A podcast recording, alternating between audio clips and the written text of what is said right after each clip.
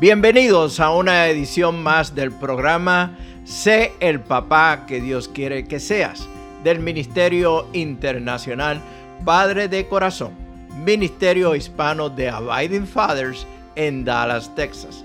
Para información del Ministerio Padre de Corazón, se pueden comunicar por mensaje de texto o voz al número de teléfono 214-533-7899. 214-533-7899. También nos pueden enviar un correo electrónico a rafi arroba padredecorazon.org.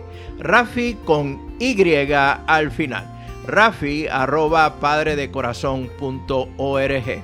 Visita nuestra página web www.padredecorazon.org www.padredecorazon.org Soy Rafi Gutiérrez, pastor y director del Ministerio Internacional Padre de Corazón. De algo estoy completamente convencido. Dios sabía que él había puesto en el futuro líder del pueblo israelita, en Gedeón, capacidades que ni éste mismo conocía.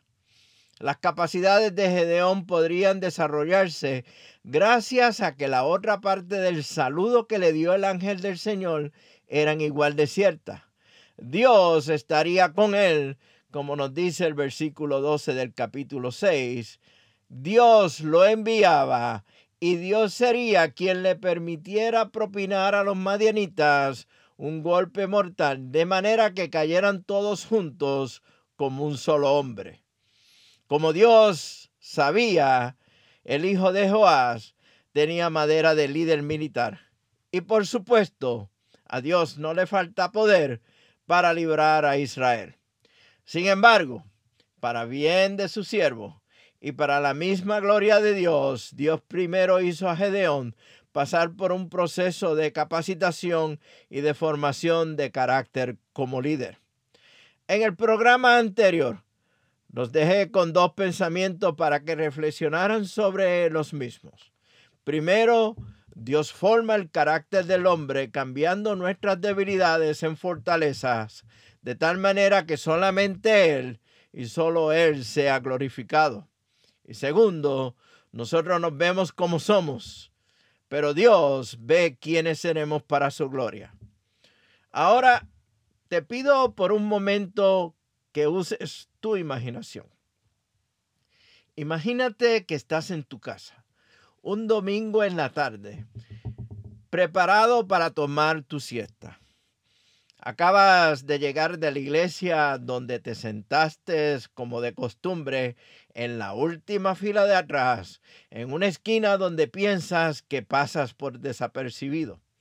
El pastor, como parte de los anuncios, dijo que quería revitalizar el ministerio de hombres y estaba buscando un líder para el mismo. No bien te has acomodado para tomar la siesta cuando suena tu teléfono celular. Es el pastor. En la conversación te dice que ha estado orando por un líder para el ministerio de hombres y te ha considerado para esa tarea. Nunca habías tomado el liderazgo de un ministerio en la iglesia, ni mucho menos en tu trabajo. En tu casa, hmm, ni se diga. Es más, te cuesta trabajo llevar el perrito de tus hijos a pasear en la tarde, ya que el perrito es quien te dirige a ti y no tú a él. No podías creer las palabras del pastor. Saliste en búsqueda de tu esposa, pues pensaste que ella era parte del complot, pero tu esposa no aparece ni en los centros espiritistas. ¿Qué harías? ¿Cómo contestarías? Todo este tiempo has estado escondido y de repente tu mundo se pone patas arriba con una llamada asignándote algo para la cual tú no te encuentras preparado. Tal vez no quieres hacer sentir mal a tu pastor. Y en la conversación llegan al acuerdo de que has de orar y buscar de Dios. Buscar una señal. Necesitas validar ese llamado. ¿Estarías de acuerdo conmigo? ¿Es lo que tú harías? Gedeón tuvo una situación similar, pero no para dirigir un ministerio de hombres. Sería el libertador del pueblo israelita ante la opresión de los madianitas y los otros pueblos del oriente. Escucha cómo continuó la conversación entre Gedeón y el ángel del Señor. El Señor le dijo, yo estaré contigo y destruirás a los madianitas como si estuvieras luchando contra un solo hombre. Si de verdad cuento con tu favor, respondió Gedeón, muéstrame una señal para asegurarme de que es realmente el Señor quien habla conmigo. Esto lo encontramos en el libro de jueces capítulo 6, los versículos del 16 al 17. Y Dios hizo exactamente eso. Las señales nos faltaron. Con la primera señal, Gedeón reconoció que aquel que le hablaba era realmente el ángel del Señor y pensó que moriría. Pero aún Gedeón tenía sus dudas y es cuando llegan las peticiones famosas de la lana de, de oveja. Escucha cómo aparece en la Biblia. Después Gedeón le dijo a Dios, si de veras vas a usarme para rescatar a Israel como lo prometiste, demuéstramelo de la siguiente manera. Esta noche pondré una lana de oveja en el suelo del campo de trillar. Si por la mañana la lana está mojada con el rocío, pero el suelo está seco, entonces sabré que me ayudarás a rescatar a Israel como lo prometiste.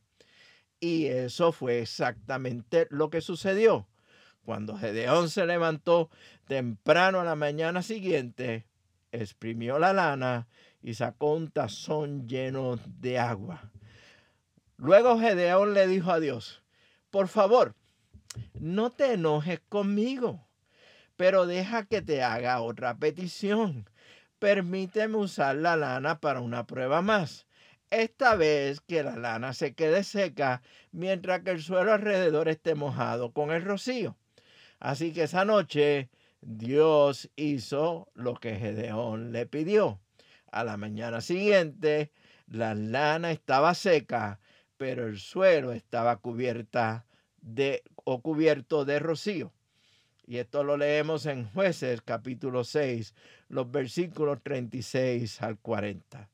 Dios en su maravillosa gracia contestó la petición de Gedeón y le dio las señales que él pidió. Aun cuando Gedeón dijo, ¿sabes qué? Yo no puedo hacer lo que tú me pides. Yo soy el menos importante. La respuesta de Dios fue, sí, tú puedes. Tú puedes porque yo estoy contigo. ¿Has estado en una situación similar? ¿Le has pedido una señal a Dios para confirmar tu llamado? Tal vez has pensado que pedir una señal o confirmación de parte de Dios es irrespetuoso o una muestra de falta de fe o debilidad de tu parte. No, no lo es. Dios ha de responder a su debido tiempo. Ahora, por favor, no pidas que la señal sea que el rostro del Señor Jesucristo aparezca en una tortilla de harina de maíz o de trigo, o que cuando mires al cielo una nube tome la forma de una papa. La señal en tu vida no tiene que ser tan espectacular como la de Gedeón. Tal vez puede que llegues, llegue a través de una palabra de un hermano o una hermana en la fe. Me ha sucedido en varias ocasiones. Tal vez al leer la Biblia un texto resalta e impacta tu corazón. Me ha sucedido también. Y tal vez el Espíritu Santo hable a tu vida a tu corazón cuando menos lo esperes. Me ha pasado a mí también. Te invito a que me acompañes en la próxima edición de este programa. Sé el papá que Dios quiere que seas del Ministerio Padre de Corazón, donde estaré compartiendo un poco más de la historia de Gedeón, el eslabón más débil. Este ha sido un programa del Ministerio Internacional Padre de Corazón. Ministerio Hispano de Abiding Fathers, con oficinas en Dallas, Texas. Nuestra misión es la de capacitar, motivar y comprometer a los hombres en su rol de padre y líder en el hogar, según lo ha ordenado Dios, haciendo discípulos del Evangelio de Jesucristo. Somos un ministerio internacional, relacional y generacional. Para información del Ministerio Padre de Corazón, se pueden comunicar por mensaje de texto o de voz al número de teléfono 214-533-7899. 214-533-7899. O enviarnos un correo electrónico a rafi arroba padredecorazon.org. Rafi con Y al final. Rafi arroba padredecorazon.org. Puedes visitar nuestra página web www.padredecorazon.org www.padredecorazon.org Soy Rafi Gutiérrez, pastor y director del ministerio Padre de Corazón y les agradezco grandemente que nos hayan acompañado en esta edición del programa Sé el papá que Dios quiere que tú seas del Ministerio Internacional Padre de Corazón. Nos vemos próximamente en el barrio.